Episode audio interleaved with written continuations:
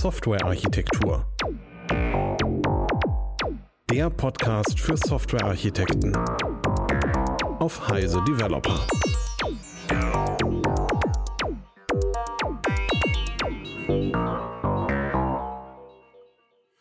Hallo und herzlich willkommen zu einer neuen Episode des Heise Developer Software Architektur Podcasts. Heute zum Thema Software verbessern. Wie sage ich es meiner Managerin? Und ich habe mir drei spannende Gäste dazu geholt. Hallo Carola. Hallo Stefan. Hallo Eberhard. Hallo Stefan. Und hallo Gernot. Hallo Stefan, hallo zusammen. Dann lass uns doch direkt mal einsteigen und als erstes mal klären, worüber wir hier überhaupt sprechen. Wenn wir sagen, dass wir Software verbessern wollen, was, was meinen wir denn dann überhaupt? Was ist es, worüber wir mit dem Management da reden, reden wollen, Carola? Also meine Vorstellung ist dabei, wir haben Software entwickelt oder wir haben eine, Software übernommen, die schon da ist und ähm, wir merken, ich sage jetzt mein Lieblingswort natürlich, dass da technische Schulden drin sind, dass wir da was verbessern könnten, damit die Software in einem besseren Zustand ist, besser wartbar wird, besser erweiterbar wird. Und das will ich meiner Managerin sagen. Und was ich ihr da eigentlich sage oder ihm ist, du, ich will Geld ausgeben, ohne dass du dafür neue Features kriegst oder irgendjemand. Ja, also ich will sozusagen Geld haben für eine Verbesserung im Inneren von diesem Softwaresystem. Mhm. Seid ihr derselben Meinung, ihr anderen? Ähm, manchmal müssen wir einem Management gegenüber auch unabhängig von technischen Schulden vielleicht ähm, Entscheidungen motivieren, die ich jetzt nicht unbedingt unter ne, technische Schulden ne, mhm. buchen würde, aber ne, eine technische Entscheidung zur Auswahl eines Frameworks, eines Produktes etc. Ja. Da wir in diesem Podcast hier halt primär übers Verbessern oder übers Motivieren von Verbessern reden können, können wir vielleicht so diese ganz generellen technischen Entscheidungen, die wir im Team gut finden, aber die das Management vielleicht ohne uns, ohne unsere Motivation nicht verstehen oder akzeptieren würde, vielleicht lassen wir sowas bisschen außen vor. Ja. Aber dass das Feld halt ein bisschen erweitert. Und ähm, manchmal müssen wir einem Management vielleicht auch, unabhängig jetzt von so einer ähm, ganz konkreten Verbesserung, erklären, warum wir bestimmte Dinge nicht tun wollen. Ja, warum wir vielleicht bestimmte Features im Moment nicht implementieren können, weil vielleicht bestimmte Grundlagen noch nicht dafür da sind. Ähm, aber auch sowas würde ich glaube ich, aus dem jetzigen Podcast erstmal rauslassen, weil uns das äh, weit weg vom eigentlichen Thema führt. Eberhard, warum sollte das nicht total offensichtlich sein? Warum muss man davon irgendjemanden überzeugen, dass man etwas besser machen will? Das ist für mich gleich eins der, eine der Herausforderungen, die wir eigentlich in diesem Bereich haben. Ähm, Gernot hat es ja gerade angesprochen ich bin mir nicht, also ich hätte als Architekt keine Lust darauf, jede Entscheidung, die ich treffe, mit, mit einer Managerin abzusprechen, weil ich bin irgendwie am Ende Softwarearchitekt und treffe halt irgendwie bestimmte Entscheidungen und die trifft irgendwie bestimmte andere Entscheidungen. Und der Grund, warum ich eben diese Entscheidung treffe, ist, weil ich eine bestimmte Expertise habe. Und dann ist irgendwie die Frage, warum müssen wir das eigentlich überhaupt diskutieren? Und ähm, ich glaube, der Punkt dabei ist diese Unsichtbarkeit. Wir hatten ja auch eine Episode eben zu technischen Schulden. Das ist die Metapher, um diese unsichtbaren Probleme mit der Softwarequalität sichtbar zu machen. Das heißt, es ist von draußen ja nicht unbedingt zu sehen, dass die Software eine schlechte Qualität hat, sondern das ist eben etwas, was EntwicklerInnen vor allem merken. Wobei ich halt hinzufügen muss, und das ist auch noch etwas, was, glaube ich, ganz wichtig ist. Also ich weiß nicht, wie es euch geht ich würde mal sagen, es ist für mich nicht ungewöhnlich, dass jemand, der irgendwie Manager im Titel hat, auf mich zukommt und sagt, hör mal zu, guck dir mal diese Software an, die ist nicht mehr wartbar, da müssen wir was tun. Ja. Also das, ich finde es ein bisschen komisch und das ist vielleicht auch so das, weswegen ich die, die, den Titel der Episode so ein bisschen schräg finde. Das impliziert so, so ein bisschen die Techniker in, äh, wenn man die nur lässt und wir die Manager halt alle rausschmeißen, mhm. dann kriegt man das schon hin.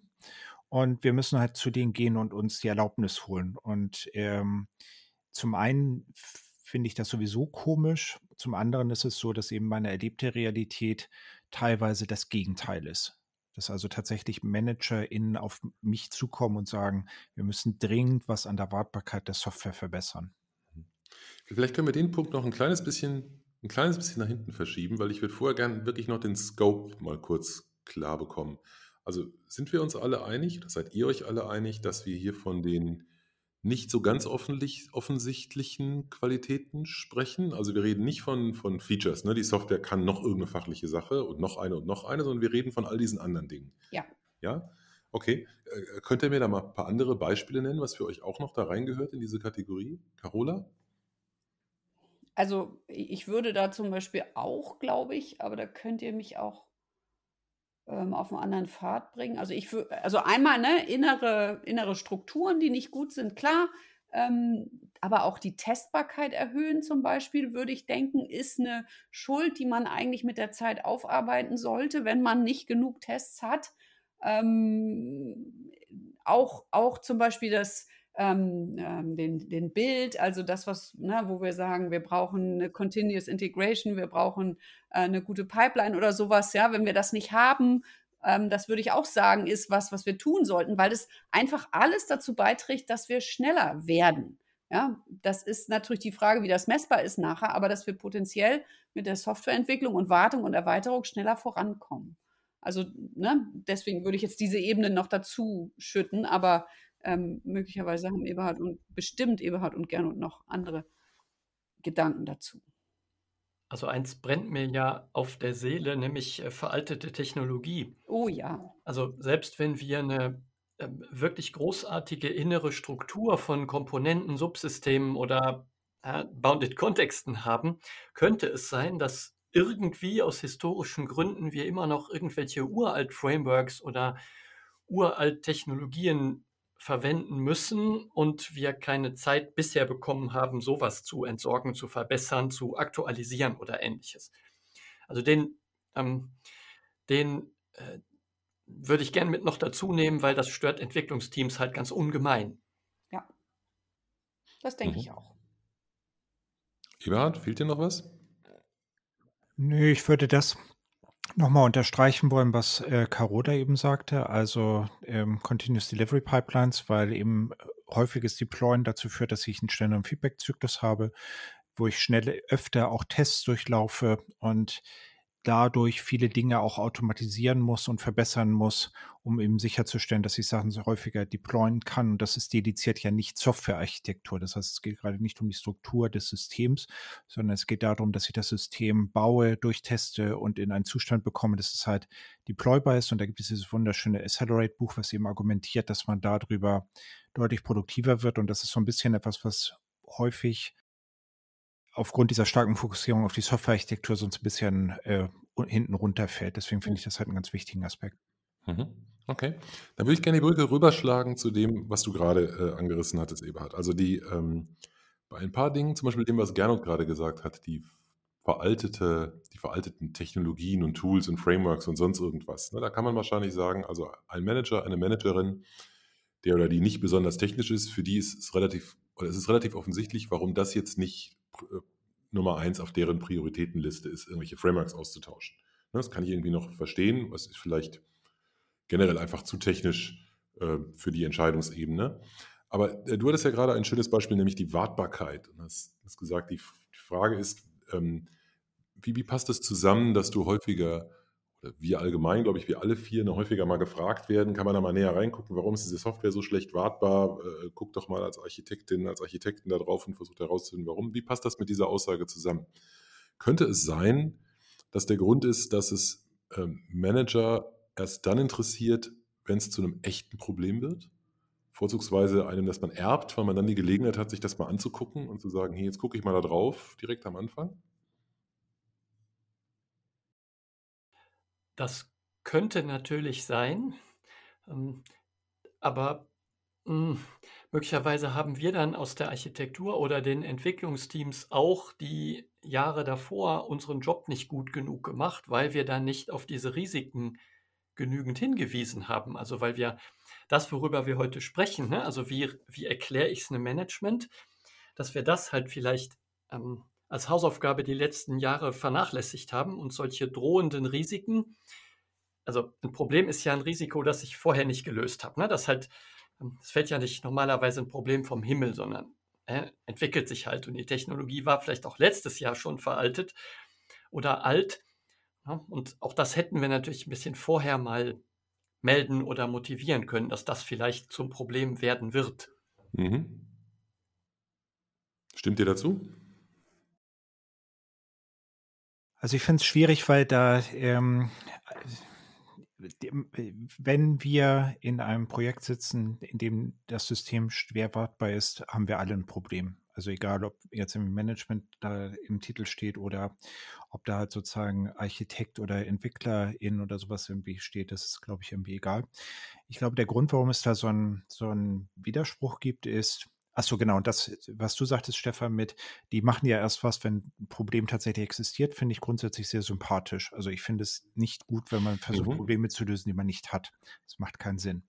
Ich glaube, der entscheidende, das entscheidende Problem bei der ganzen Geschichte ist, ähm, dass es einen starken Incentive gibt, zu sagen, baut das jetzt bitte schnell. Und dass das eben bis zu einem gewissen Maße auch funktioniert und dass das dann eben dazu führt, wenn ich jetzt andauernd sage, bau das mal bitte schnell, bau das mal bitte schnell, bau das mal bitte schnell, dass ich dann irgendwann das System gegen die Wand fahre und eben nicht mehr dazu in der Lage bin, das weiter zu entwickeln. Und an der Stelle bin ich mir auch nicht sicher, ob es sozusagen ein Kommunikationsproblem ist, sondern es ist ein Problem meiner Ansicht nach von Nachhaltigkeit. Das heißt, ich habe die Wahl, mich hinzustellen und zu sagen, ich äh, entwickle dieses System nachhaltig, so dass ich es langfristig weiterentwickeln kann und dass es wartbar bleibt oder eben auch nicht. Es gibt einen starken, eine starke Verführung dahin, es nicht zu tun, weil ich ja erstmal schneller werde.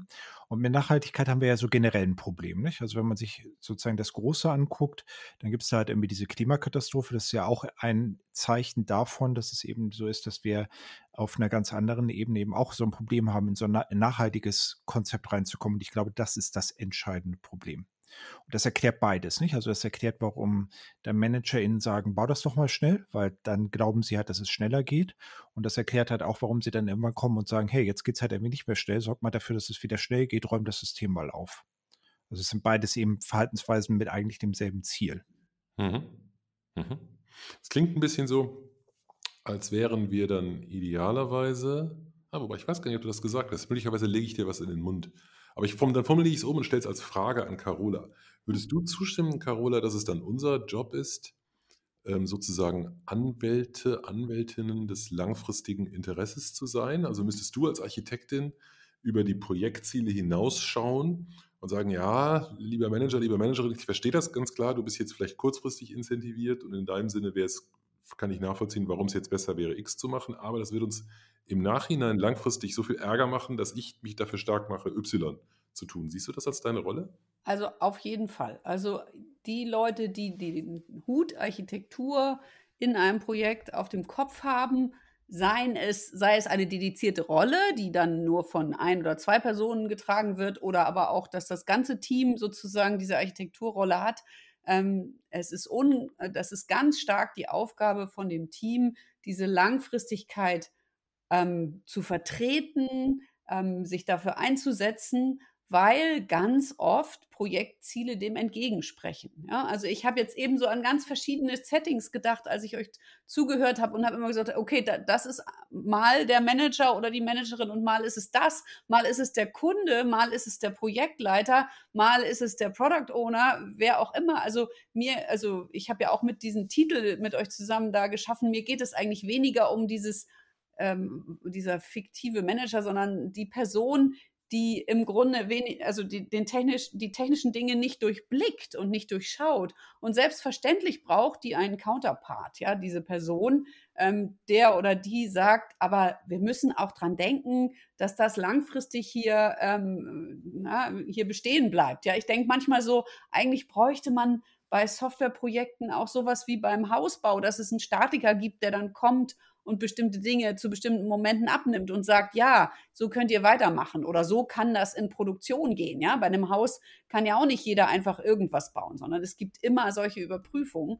Ja, und ähm, ähm, wenn wir als Architekten die einzigen sind, die da sind, um diesen Job zu übernehmen, weil es in unserer Disziplin noch keine organisierten Bauvorschriften oder sowas gibt, ja, oder irgendwelche Prüfmenschen, die das tun, ja, dann, dann, ähm, dann ist es umso mehr unser Job, darauf zu achten, ja, dass das langfristig wartbar ist. Und aber das, die Schwierigkeit, die wir haben, ist, wir bauen eine Lösung für etwas und dann kommt die nächste Anforderung um die Ecke und dann ist die Lösung, muss verschoben werden. Also die ist schon nicht mehr so richtig. Und dann, ähm, dann müssen wir eigentlich das andere verändern, ja, und, und, und immer weiter dran ziehen und es eigentlich refactern und so weiter. Also ähm, ich denke immer, die Vorstellung, die man hat, es ist noch auf einer anderen Ebene als bei einem Haus, dass man gar nicht so genau weiß, wie das wird. Und dann macht man was. Und dann muss man das eigentlich überdenken und immer wieder überdenken. Also dieses immer wieder ähm, das Durcharbeiten, ähm, ja, das, das erfordert eben auch unglaublich viel Disziplin und Weitsicht. Ne? So.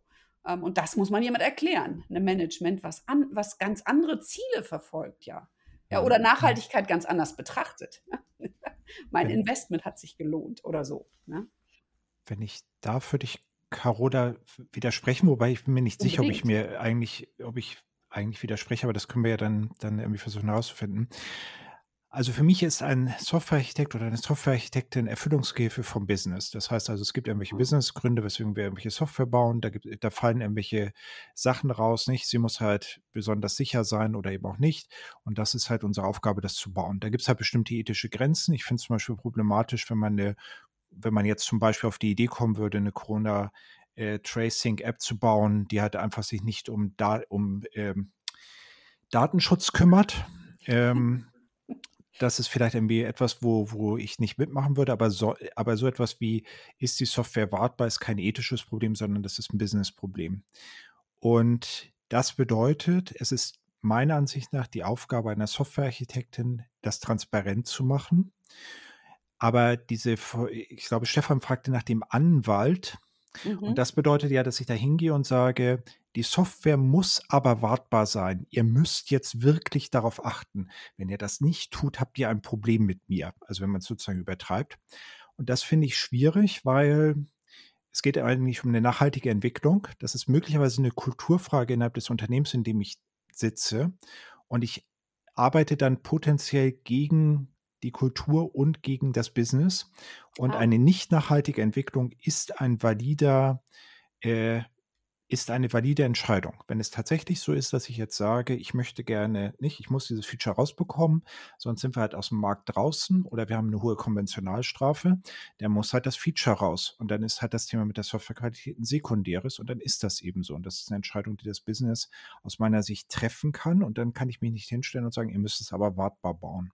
Wenn Nein, aber ich kann ja Anwalt bleiben und dann sagen beim nächsten also ich verstehe das, wir machen das jetzt so, ja, also es geht ja jetzt hier nicht um Schwarz und Weiß, sondern, ne, also da kommen wir, glaube ich, auf denselben Ast, nicht, dass man dann sagt, ja, wir machen das jetzt, verstehe ich, mhm. Business, ne, aber danach sollten wir beim nächsten oder wir müssten mal überlegen, was wir dann machen, nicht? Also so, dass man, das ist doch der Anwalt, ist ja niemand, der das entscheidet oder so, sondern der, der ein Mahner vielleicht, also vielleicht ist das das bessere Wort, Mahner oder Mahnerin, ja. Ja, ich glaube auch, dass ihr im Grunde ähm, ähnliche Vorstellungen habt, nämlich dass diese beiden Rollen, also Businessrollen und Architekturrollen, eben definitiv mal miteinander reden und ihre Vorstellungen austauschen bzw. abgleichen müssen.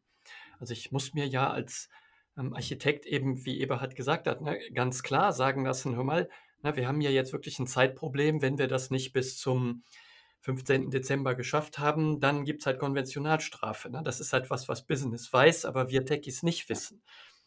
Umgekehrt muss sich Management auch dann von uns anhören, dass vielleicht für eine bestimmte Java-Version oder irgendeine Library, die verwenden, der Support endet und na, wir damit halt ein immens großes vielleicht Datenschutz- oder Sicherheitsrisiko eingehen, na, was Management von außen niemals sehen würde, was auch heute noch kein Problem darstellt, aber wo wir halt als ja, Anwälte, ich finde diese, diese Bezeichnung eigentlich ganz gut, ne, aus der Architektur raus eben ganz groß den, äh, die Warnfahne schwenken und sagen, wir sollten da unbedingt was tun, weil es vielleicht zu einem späteren Zeitpunkt, na, kurz-, mittelfristig fürs Business große Probleme oder großen Schaden verursachen könnte, wenn wir jetzt nicht technisch handeln. Hm. Wo würdet ihr denn die, die Grenze ziehen? Also ihr habt vorhin, ich glaube, Carola, du hast gesagt, das ist nicht so schwarz und weiß. Ne? Das glaube ich ja bei ganz vielen Dingen, die wir hier diskutieren, immer, immer der Fall. Ne? Ähm, wo würdet ihr denn trotzdem den Versuch machen, eine Grenze zu ziehen zwischen den Dingen, die man bei Architekturarbeit einfach selbst entscheidet und gar nicht groß diskutiert, und den Dingen, bei denen man auf jeden Fall mit dem Management, mit den Entscheidungsträgern, mit den Investoren oder wem auch immer sprechen muss. Welche Art von Entscheidungen, vielleicht nehmen wir das Ethische mal raus, das hat Ebert ja gerade schon gesagt, ne? da lassen wir vielleicht gar nicht mit uns diskutieren, weil wir bauen keine Software, die, was weiß ich, Abgasmessungen fälscht oder so. Machen wir einfach ja. nicht. Aber äh, im, im Rahmen dessen, was ethisch und moralisch in Ordnung wäre, welche Dinge müssen wir diskutieren und welche sollten wir einfach für uns behalten und nach bestem Wissen und Gewissen selbst entscheiden? Also, dass wir, dass wir Unit-Tests schreiben zum Beispiel, das würde ich einfach, das, ich sage dann immer, das ist Industriestandard heute, darüber wird nicht mehr diskutiert. Das machen wir so. Da würde ich auch keinen Manager fragen oder sowas. Ähm, aber also ansonsten würde ich versuchen, das schon, also wenn ich in einem laufenden Projekt bin, das macht, ich weiß nicht, ob ihr das macht, aber wir machen das bei uns.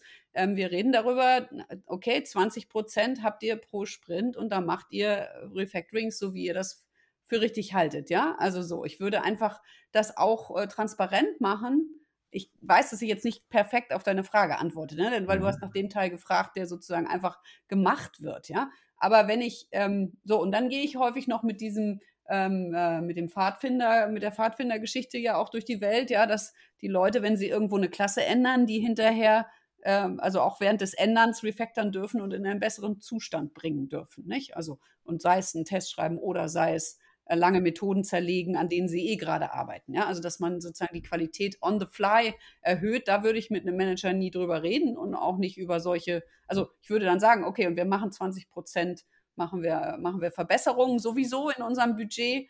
Aber ne, ich hatte ein Projekt, das dann kam und sagte, Carola, wir müssen jetzt mal einen ganzes, ganzen Sprint refactoren. Das fand ich dann schon gut, dass sie mit mir darüber geredet haben, weil wenn der Kunde sonst bei mir ankommt und sagt, äh, wir haben überhaupt keine Feature bekommen hier jetzt, was ist denn da los, dann wäre ich gerne Teil des, des Prozesses. Ja, auch vielleicht zu wissen, dass der Kunde gerade in dem Monat irgendein großes Meeting hat und dass das deswegen da nun gerade nicht passt. Nicht? Also äh, ich, ich glaube, man muss das abwägen. Und ganz davon abgesehen hängt es natürlich auch noch davon ab, ob das Management IT-Verständnis hat oder nicht. Ne? Aber das ist nochmal eine ganz andere Nummer, ähm, die wir vielleicht nachher auch noch angehen können. Geht das ein bisschen in eine Richtung? Könnt ihr das erweitern, ihr beiden? Darf ich noch was dazwischen fragen, Provokant? Ja. Ähm, sind denn so, sind diese Dinge denn tatsächlich Architekturentscheidungen? Das klingt mir so wie ordentliche Entwicklungsarbeit. Unit ja, ist auch fein.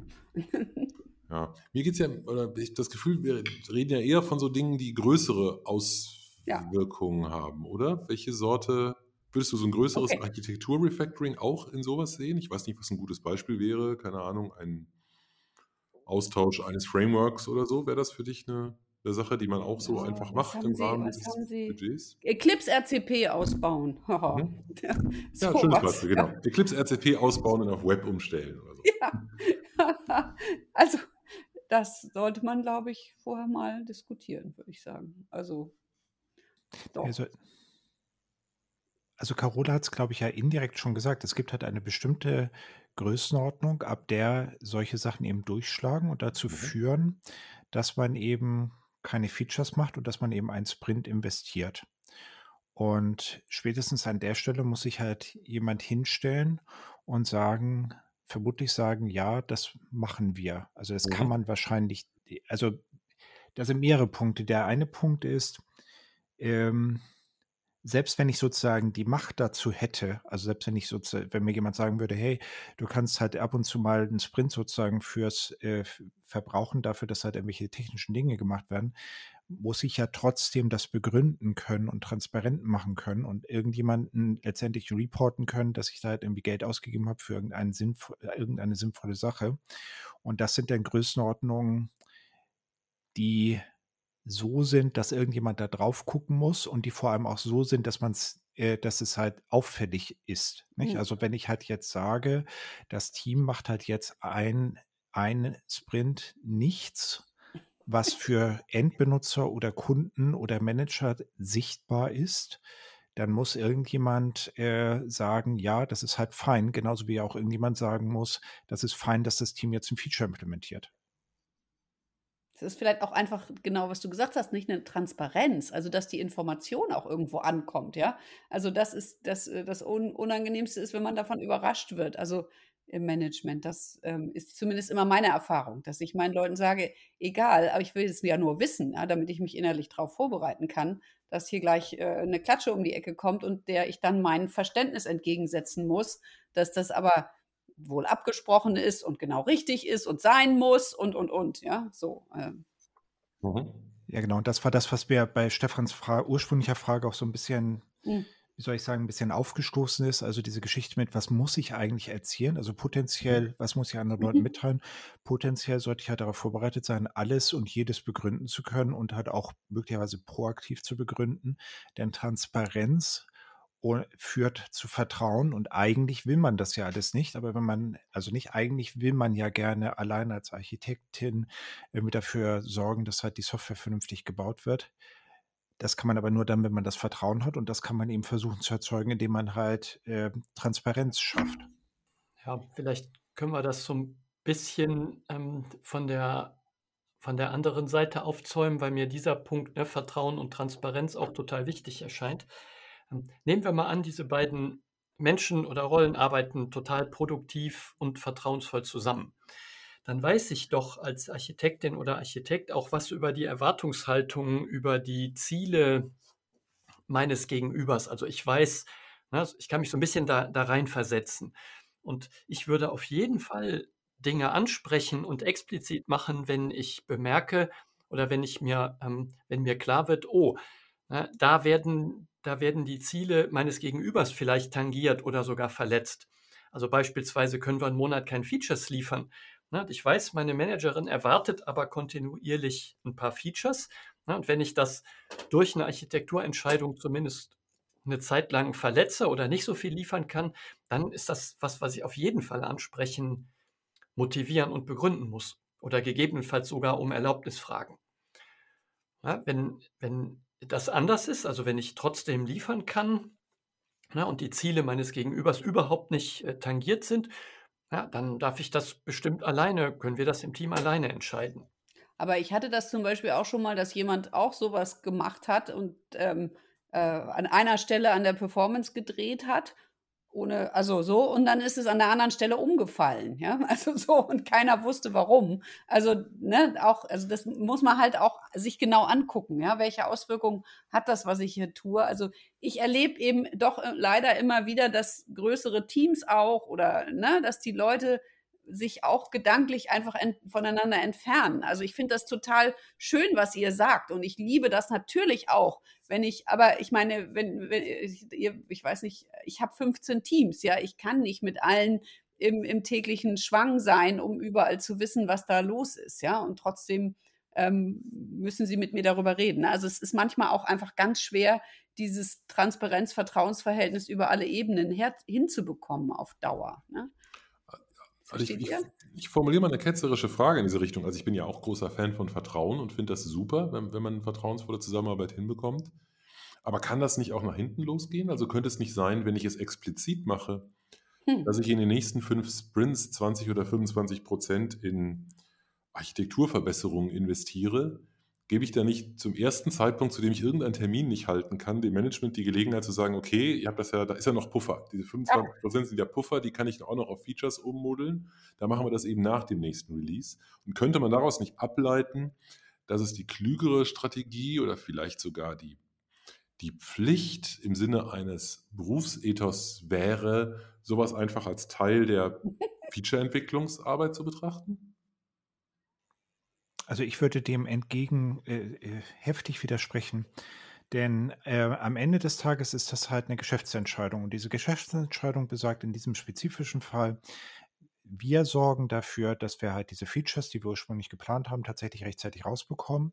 Und wir werden halt dafür einen Kompromiss in der Nachhaltigkeit eingehen. Wir wissen, dass wir dann halt später ein Problem haben.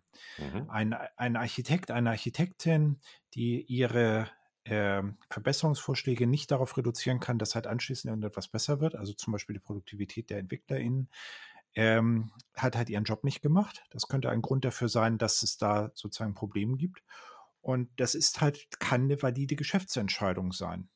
Das, und das ist genau mein Problem, wenn man jetzt in dieser Situation anfängt und sagt, ich bin aber der Anwalt oder vielleicht der Paladin der Softwarequalität und das muss halt hochgehalten werden, dann kann das halt im Extremfall dazu führen, dass halt äh, Features nicht geliefert werden, eine wirtschaftliche ein großes wirtschaftliches Problem entsteht und dass wir halt ein richtiges Problem haben. Das kann nicht ernst gemeint sein. Und deswegen, Aber könnte das wirtschaftliche Problem nicht auch entstehen, wenn durch langfristige Arbeit auf diese Art und Weise das ganze Asset dann ruiniert wird, wenn du auf einmal ohne irgendwas Brauchbares dasteht und einen viel höheren Schaden hast als den, den man, also, also der, wenn das Verhältnis zwischen dem, was man sozusagen als Benefit hatte, den, dem dadurch entstehenden Schaden in keinem günstigen Verhältnis gegenübersteht?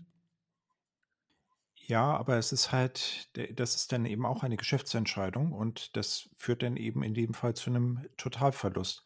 Und ähm, also, wie soll ich sagen, ähm, das müsste eigentlich etwas sein, was man halt Leuten, die so, die eine klassische Ausbildung so in Betriebswirtschaftslehre oder so haben, also ich habe ehrlich gesagt keine große Ahnung von Betriebswirtschaftslehre, aber das sind ja Dinge, von denen ich vermute, dass sie dort gelehrt werden. Ich investiere, ich habe eine Maschine, diese Maschine ist dann irgendwann halt kaputt und dann habe ich sie halt abgeschrieben und dann muss ich halt eine neue kaufen und ich muss halt irgendwie investieren. Das ist mit Software nicht deutlich anders. Hm, ich, ich gäbe dir sehr gerne recht. Ich gebe nur zu bedenken, dass es durchaus sein kann, dass Leute, die diese Entscheidung treffen, eine deutlich geringere Halbwertszeit im Unternehmen haben als die Software, über die sie diese Entscheidung treffen. Und das wäre für mich die eine Stelle, an der ich dann vielleicht tatsächlich sagen würde, da müsste man, da muss man gegebenenfalls halt eskalieren, vielleicht auf eine andere Entscheidungsebene. Dass es ultimativ die Entscheidung des Unternehmens sein muss und nicht die Entscheidung der Softwarearchitekten, da bin ich voll deiner Meinung, sehe ich ganz genauso muss mir vielleicht nur gegen, äh, vergegenwärtigen, ob diese Person, die das da gerade entscheidet, vielleicht nicht diese Entscheidung treffen können sollte. Aber der Schmerz der, der meisten Softwareentwicklungsteams ist eigentlich doch, dass sie überhaupt gar keine, also das überhaupt nicht hinkriegen, nicht mal irgendwo als Robin Hood im Geheimen was zu machen, noch den anderen zu erklären, dass man jetzt hier eigentlich mal was tun müsste, ähm, weil sie immer wieder gesagt kriegen, geht doch, läuft doch, macht doch weiter, kriegt mhm. ihr doch hin, habt ihr doch letztes Jahr auch hingekriegt, was stellt ihr euch jetzt schon wieder so an? Ihr seid ja immer nur am Mosern, macht doch jetzt diese Features, die wir davon wollen. Also ich glaube, das tägliche Erleben von den meisten unserer Hörer ist doch nicht so, dass sie äh, dem Business sagen können, aber aus Business-Sicht muss man jetzt und jetzt verhandeln wir mal und irgendwann äh, sind wir dann auch mal dran mit unseren Wünschen. Dass, also ich glaube, also ich erlebe immer wieder Teams, die echt am Ende ihrer Kräfte sind, weil sie nicht durchkommen mit ihrem hm. mit ihrem also, Thema, dass das wirklich eigentlich so nicht mehr geht und dass das nur noch geht, weil sie äh, am Ende ihrer Kräfte sind und nachts aufstehen und was nicht alles noch machen, oder nicht? Also wenn das so wäre, dass das, äh, dass halt das gesamte Management in allen Unternehmen so agieren würde, dann könnten wir unser Beratungsbusiness dicht machen. Also da macht es zum Beispiel überhaupt keinen Sinn, ein Buch zu schreiben über nachhaltige Softwareentwicklung, das ja durchaus auch etwas ist, was, was halt äh, Leute aus dem Management lesen sollen. Und da macht es, also dann, dann macht es auch keinen Sinn, dass wir halt äh, teure, teure, aber preiswerte Beratungsprodukte anbieten mit dem Ziel, äh, wartbare Software zu bauen. Ja, aber das ist doch jetzt wieder schwarz-weiß. Ich habe doch auch nur von dem einen leidenden Teil der Leute an dem einen Ende des Spektrums gesprochen, ja, aber die unsere Hilfe brauchen. Für, ja, für mich ist das ein fundamentales Problem. Das fundamentale okay. Problem ist, du bist halt irgendwo und sagst, also in diesem Fall kann ich mich ja jetzt mal großzügig dazu rechnen. Also ich bin irgendwie Techniker, ich sitze in einem Projekt und alles ist ganz schrecklich. Ja. So, warum ist es so schrecklich? Weil das böse Management mir, mir verbietet, es besser zu machen. Nein, weil ich und nicht weiß, wie ich es denen erkläre. Genau, das ist also die eine Sache. Das heißt also, eine Sache ist, ist versuchen, den zu erklären. Und das bedeutet, man muss es zum Beispiel erklären auf Basis von Geld. Und nicht, also wir sind alle dazu in der Lage, Features abzuschätzen. Nein, also nicht, Features abschätzen ist etwas, was bei in Softwareentwicklung durchaus passiert. Es ist sicherlich dann auch möglich abzuschätzen, was äh, Verbesserungsmaßnahmen kosten. Es ist dann sicherlich auch möglich zu abzuschätzen, was die Verbesserungsmaßnahmen bringen. Und dann muss man da halt irgendwie eine Rechnung aufmachen. Und das ja. ist ein Teil des Verhaltens, das ich selber ändern kann, wo ich eben nicht sagen muss, die bösen ManagerInnen und ähm, dann also nicht, das heißt, es gibt dort, äh, also ich kann halt meine Kommunikation ändern, das ist halt etwas, ja. was ich machen kann. Und eine andere Möglichkeit ist, sich schlicht einen anderen Job zu suchen. Aber das ist ja genau der Punkt. Also das ist doch genau der Punkt. Das kann den Leuten helfen, dass sie sich dazu entscheiden müssen, sowas zu tun, was Gernot in, in, in AIM 42 und im Proof auch immer wieder erzählt, dass man sich auf die Zahlen einlassen muss. Ja? Dann lasst uns doch nach, nach 35 Minuten zur zweiten Hälfte unseres Episodentitels kommen, nämlich wie sage ich es denn nun? Also nehmen wir mal an, wir haben jetzt identifiziert, welche Art von Qualitäten es ist oder es sind, die wir da verbessern wollen. Ne? Das haben wir diskutiert. Dann haben wir diskutiert, warum man das wollen sollte und äh, bei welchen dieser Dinge, vielleicht bei dem größeren Gewicht, man auch ein Buy-in des Managements braucht. Wie machen wir es denn nun, Gernot? Was ist, kaufst du das? Ist das dein, auch dein Tipp, übers Geld zu gehen, über die Betriebswirtschaftlichkeit und darüber die Leute zu ich gewinnen? Kauf das. Ähm, ich darf jetzt mal ähm, ein uraltes Zitat von mir geben, das äh, mir noch sehr, sehr transparent ist. Ich meine von 2011, da ist Martin Fauler mal auf der OOP gewesen und hat ähm, so einen Talk gehalten, dass Softwareentwickler not just Code Monkeys sein sollen, sondern dass die, ähm, wie hat er das gesagt, uh, you need to talk business. Und ähm, äh, ich glaube, dass ich das auch schon damals wusste, aber wenn es halt so eine prominente doch recht prominente Persönlichkeit wie Martin Fowler in einem sehr großen Forum sagt, you need to talk business. Ja, das ähm, sollte schon damals ein paar Leute wachgerüttelt haben, weil ich ähm, das wirklich live mitbekommen habe, wie Teams ähm, na, in relativ großen Projekten versucht haben, ihr Management von technischen Dingen zu überzeugen, indem sie halt die, ja, sozusagen die technische Feature-Liste der Frameworks vorgelesen haben. Und ne, ich sah halt dann bei dem Gegenüber, also bei, beim Management halt so Stirnrunzeln und völliges Unverständnis. Und äh, wenn man dann halt, ich habe es halt genauso erlebt, wenn man dann halt diesen, ne, diesen Mehrschritt geht und Business redet, also sprich, du, das bringt uns aber ja, x Prozent schnellere Entwicklung oder das spart uns jeden Sprint äh, sechs Personentage an Aufwand oder so. Ja, ähm, dann sehe ich halt oder sah ich halt beim Management gegenüber plötzlich so dieses, ah, das meint ihr. Ne? Also genau. so, äh, wenn man, ich glaube, wenn man kurz drüber nachdenkt, äh, Mann oder Frau kurz drüber nachdenkt, ist das total klar. Wenn man halt in der Sprache der Stakeholder spricht, ist das irgendwie eine bessere Art der Kommunikation, also mehr, mehr transparente Kommunikation. Also von daher, Stefan, auf die Frage, kaufst du das? Ja, ich kaufe das. Und ich versuche mhm. das Leuten beizubringen. Ich versuche mit Leuten daran zu arbeiten, dass diese, ne, wir das technische Vokabular ersetzen durch sowas wie ein Geldwert oder meinetwegen auch, auch eine Zeit. Ne? Also Zeit und Geld ist für vieles, viele Managerinnen und Manager passt austauschbar. Mhm. Wie, wie, wie rechtfertige ich denn so eine Investition? Also wie kann ich, wie kann ich dann sowas ganz konkret bemessen? Wie kann ich sagen, gib mir jetzt so und so viel, dann bekommst du folgendes. Was, bekommen, was bekommt man denn für das Geld, was man reinsteckt? Ähm, Darf ich ein Beispiel sagen? Klar. Ähm, wir hatten in einem Projekt mit einem relativ großen Team im Hessenland zu tun, also da, wo halt viel, ja, viel Geldinstitute sind. Und ne, dieses relativ große Team hat ähm, mich gefragt, ob ich ihnen mal helfen könnte. Sie würden halt unter so einem grottig schlechten Bildprozess leiden und Management wird ihnen keine Zeit geben, das zu verändern oder zu verbessern. Und ich habe halt nachgefragt und sie haben mir dann halt genau erklärt, dass sie schon oft versucht hätten, dem Management halt diese intricate Details ihres Bildprozesses zu erklären. Also, ne, wir müssen über die Details gar nicht reden, aber ne, alle, die entwickelt haben, ähm, ne, die brauchten halt, wenn die so ein Bild, also ne, kompilieren ne, und Durchtesten des Systems angestoßen haben, haben die halt eine Viertelstunde gewartet. Ja, und wenn so ein großes Team, also es waren ungefähr 30 Personen, jeden Tag mehrmals ja, irgendwelche kleinen Feature-Änderungen dann auch mal kurz testen will und man jeweils immer eine Viertelstunde wartet, dann summiert sich das halt zu wahnsinnigen Wartezeiten auf. Und ähm, ich habe nicht den Bildprozess geändert, sondern ich habe den Leuten gesagt, ja, wie habt das denn euren Chefs erklärt? Na, und die haben mir dann halt Diagramme gezeigt und ich dachte, ja, das sind aber technische Diagramme. Ja, hast du denn schon mal dein Management erklärt, wie viel Geld sie verlieren dadurch, dass ihr so lange wartet? Mhm. Und da haben sie gesagt, nö. Ja, und wir haben dann einfach umgerechnet und gesagt, ja, dann lass uns doch mal gucken, wie, wie häufig bauen denn so im Durchschnitt Leute. Na, lass uns die Wartezeiten, also diese x mal bauen, mal eine Viertelstunde, lass uns das mal aufsummieren. Und da kamen erschreckend große Summen bei raus, also Geldsummen, die wirklich pro Tag oder ja, äh, pro Woche dann einfach Leute warten. Und ähm, das hat letztlich dazu geführt, dass dieses Management gesagt hat, warum habt ihr das nicht schon früher gesagt? Ja.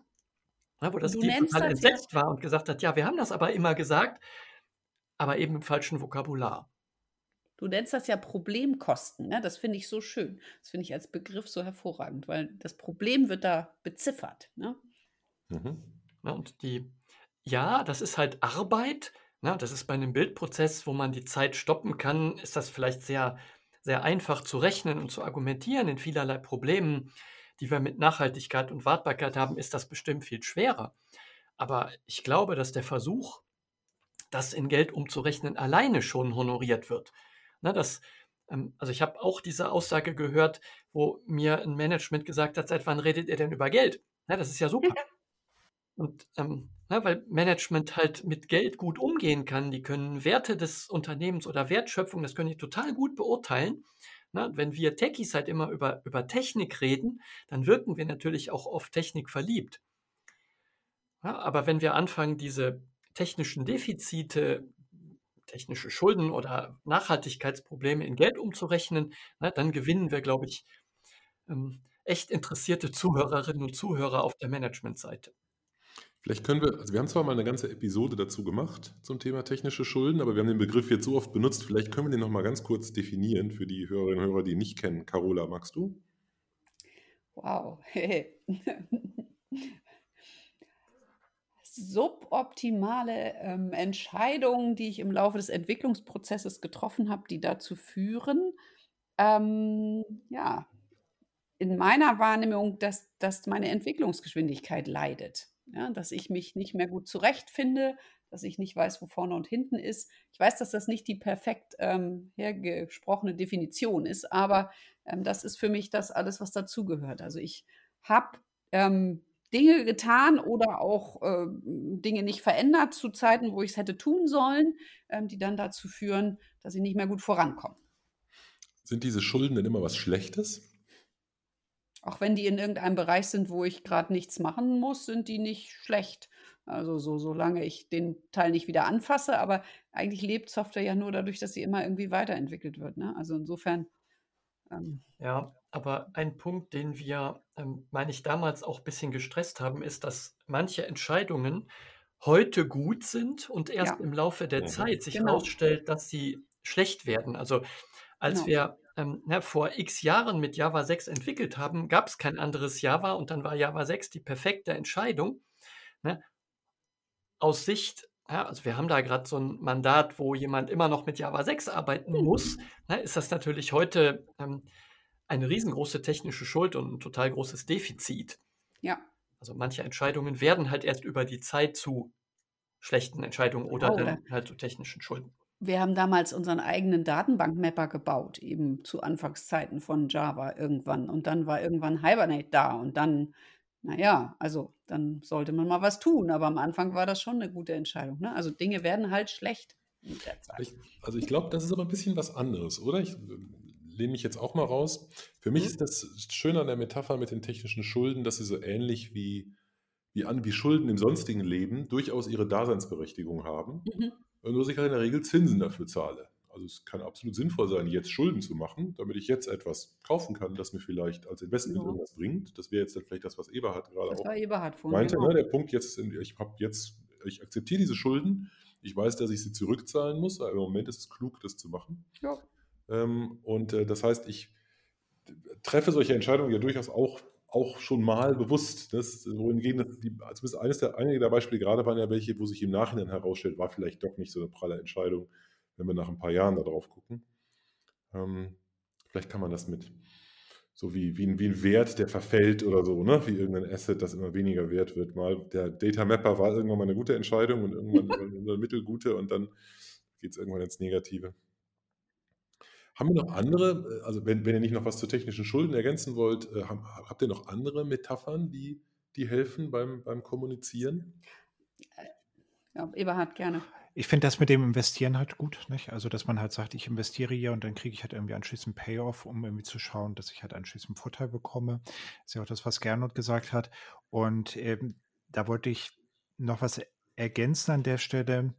Ähm, Also ich, ich glaube gerne und intensiv zugehört zu haben und den Aspekt, den er halt sehr, sehr deutlich dargestellt hat, ist, dass man mit diesem Ansatz, wir nehmen halt jetzt Geld in die Hand, um dafür zu sorgen, dass in dem Beispiel der Bildprozess äh, schneller wird, dass man dadurch einen Payoff bekommt. Nicht? Und da, also man sieht sozusagen das Excel ja nahezu vor sich, dass das halt etwas ist, womit man Management über, äh, überzeugen kann.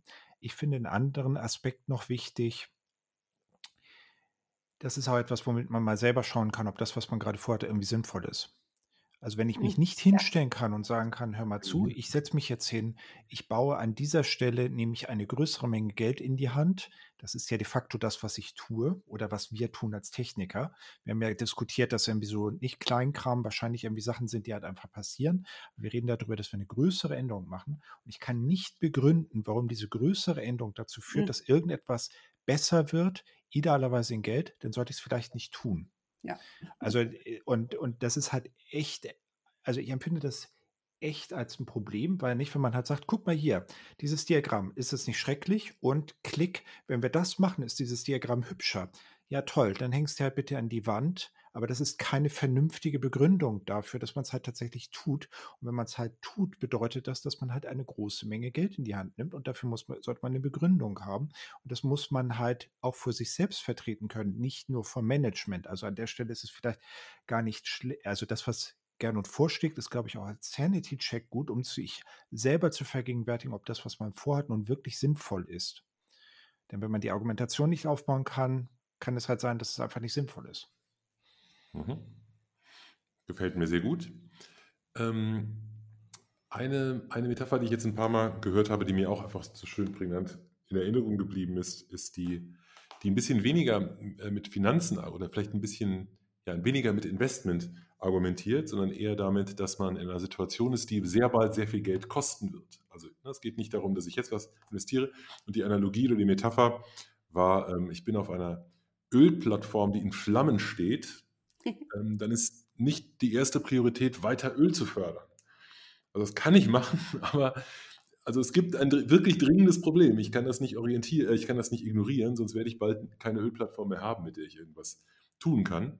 Ähm, und manche Probleme sind in dieser Kategorie. Ne? Wenn die Dinge eben so katastrophal geworden sind, dass man weiß, also jetzt ist die, die Lifetime begrenzt, das wird sich bald gar nicht mehr wegen lassen, gar nicht mehr äh, man wird gar nichts mehr tun können damit, man kann es irgendwann komplett abschreiben, dann weiß ich nicht, ob man das mit diesem, mit diesem Investment-Gedanken, also klar kriegt man das damit auch gegriffen, aber ich glaube, es ist irgendwie ein bisschen drastischer noch, diese Situation. Wenn die, wenn die Grundqualität in Frage steht, wenn ich das gar nicht mehr, wenn ich mein Geschäftsmodell in Frage sehe, sozusagen.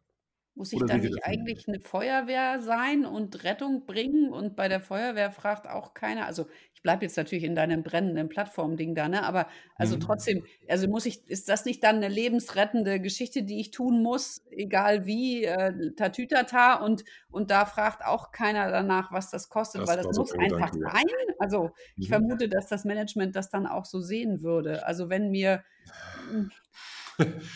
ja, Oder? Genau, wir, wir, vermuten, genau, also es ist natürlich immer einfach, aufs Management zu schimpfen ne? und in der Regel äh, äh wird es Gründe haben, wenn, warum das Management nicht so entscheidet, obwohl das geboten wäre. Wahrscheinlich eben, weil es das nicht weiß oder weil es das anders einschätzt, anders bewertet, weil jemand es nicht geschafft hat, das entsprechend zu kommunizieren. Aber auch da können solche Bilder ja vielleicht helfen.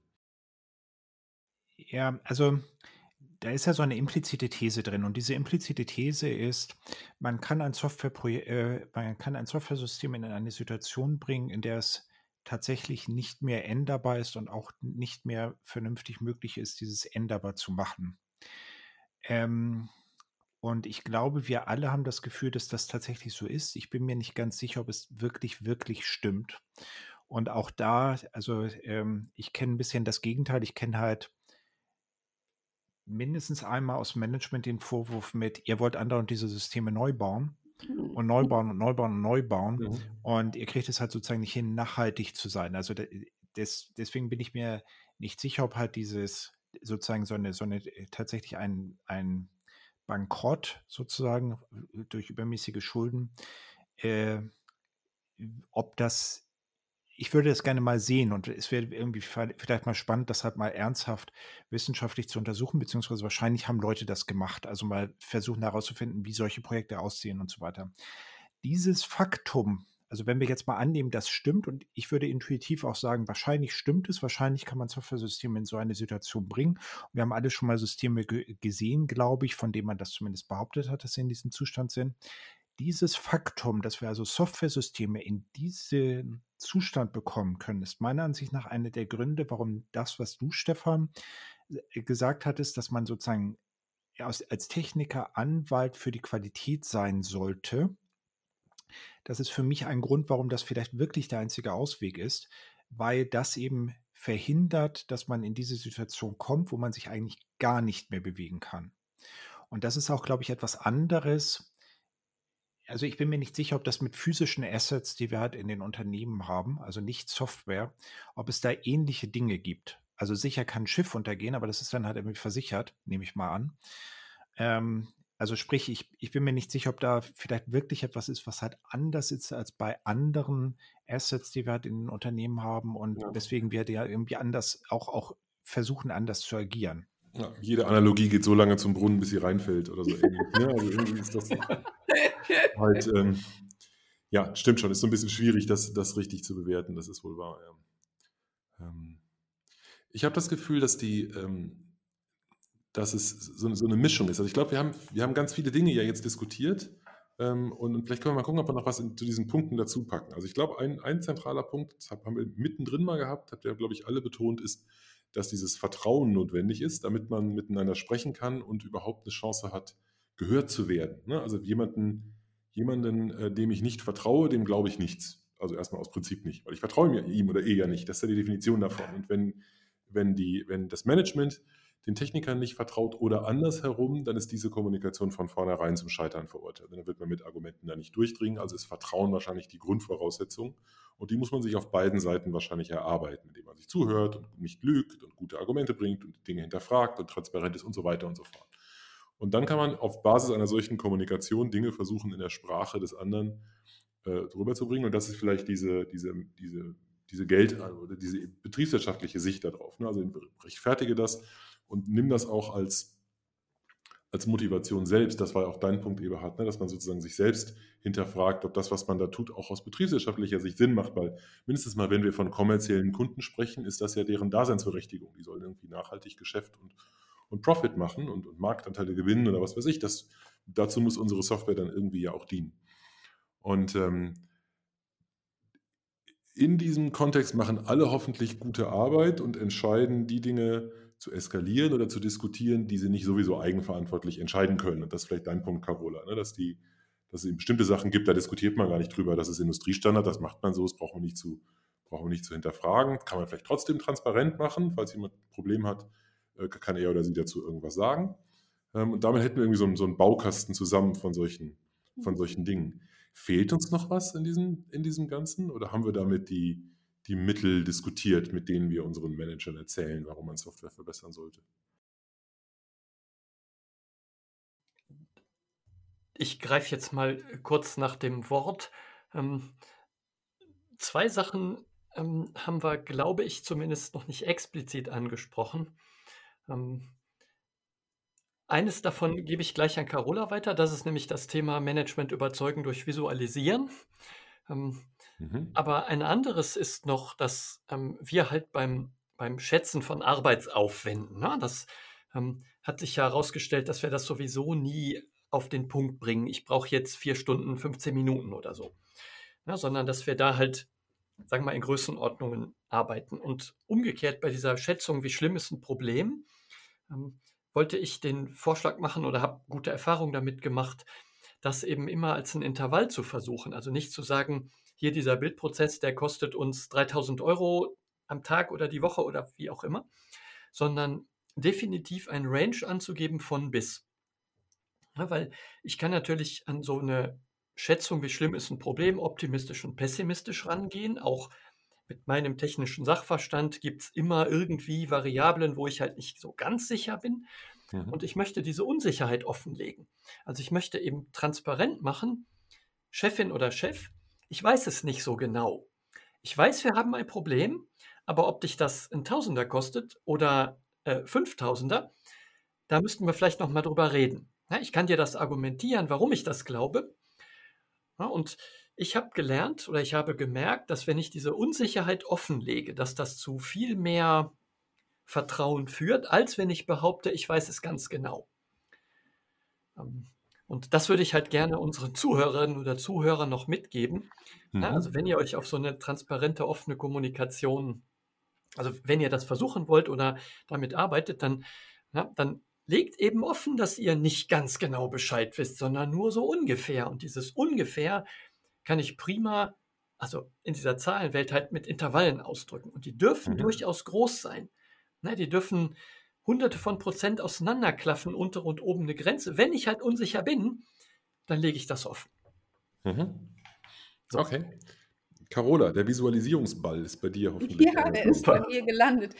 In einem Podcast Nachdem Eberhard so begeistert über Diagramme gesprochen hat, die man sich an die Wand hängen soll, muss ich jetzt die Kurve finden. Aber es geht äh, mir eigentlich, also das eine ist, wenn man, ähm, wenn man in der Lage ist, sozusagen die Komplexität dessen, was man, woran man da baut, ja, und die Verworrenheit, die da vielleicht drin ist inzwischen, also weil man so viel Kopplung da eingebaut hat, dass man nicht mehr weiß, wo vorne und hinten ist. Wenn man das seinem Manager mal zeigen kann, ähm, erzeugt das häufig auch viel Verständnis, ja. Also in Domain-Driven Design sagen wir ja Big Ball of Mud. Und was für mich ein bisschen damit einhergeht, ist eben, da, das auch nochmal zu sagen, manchmal ist es auch schwer, als derjenige, der da in seinem Projekt sitzt, das wirklich ähm, zu vertreten und dann, also wir machen das alle, nicht, dass wir für eine Beratung irgendwo hingehen und Tooling mitbringen, was das mega gut visualisiert, ja, also was einfach zeigt, ähm, was man da bei sich hat.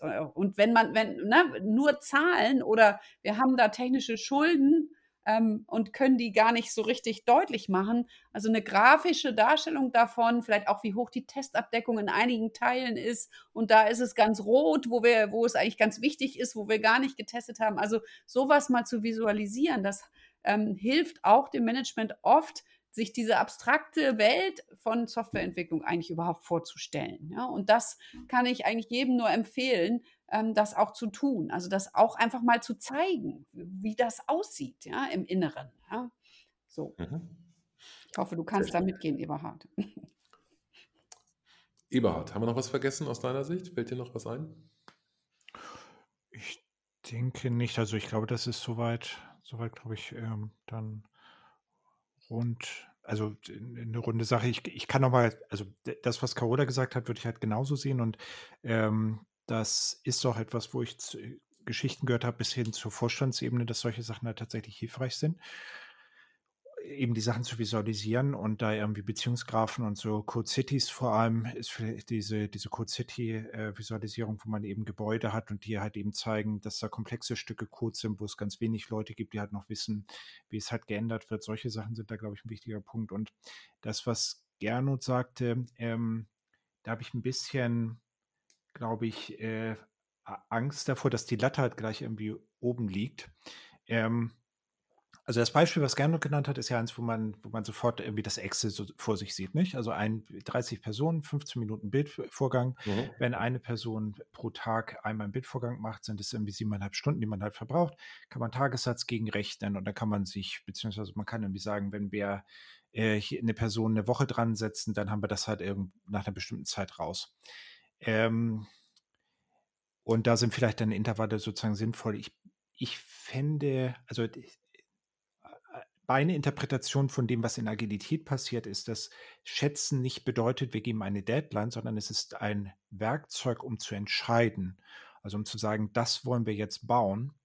Und das wäre sozusagen die Latte, die ich halt anlegen würde. Nicht? Also kann ich nachweisen, dass das, was ich jetzt machen will, als Verbesserung dass das eben tatsächlich eine Verbesserung ist und kann ich dadurch eine Entscheidung untermauern. Und dazu können zum Beispiel diese Größenordnungen schon hilfreich sein. Nicht? Also wenn ich jetzt annehme, wir schaffen es, 10% schneller zu werden aufgrund dieser Änderung und wenn ich annehme, diese Änderung dauert so lange, ist das etwas, was bei den Größenordnungen, die wir hier so haben, ähm, ist das etwas, was uns tatsächlich, was uns tatsächlich hilft, also was wir tatsächlich tun sollten. So und so in dieser Richtung, äh, nicht, also ein paar Gäste mit da, da anzusetzen und halt mal drüber nachzudenken. Ich glaube, das ist halt das, was in nicht trivialen Fällen bereits hilfreich sein kann. Also überhaupt in diese Richtung zu gehen und halt mal einfach ein paar Zahlen zu schießen und halt zu schauen, wo man rauskommt. Prima. Okay, dann würde ich vorschlagen, lassen wir es dabei. Wir haben die Stunde knapp voll.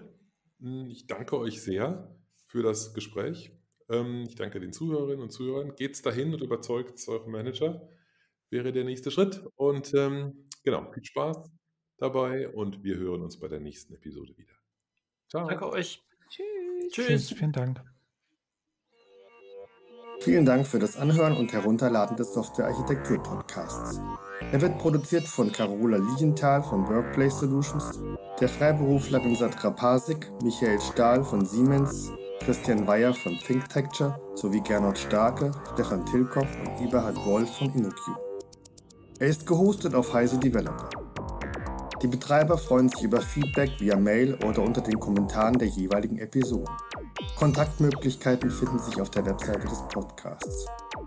Alle Episoden sind lizenziert unter der Creative Commons Non-Derivative License 3.0. Das bedeutet, die Episoden können als Ganzes für nicht kommerzielle Zwecke genutzt werden. Änderungen sind nicht erlaubt. Es muss nur die Quelle angegeben werden. Näheres unter creativecommons.org.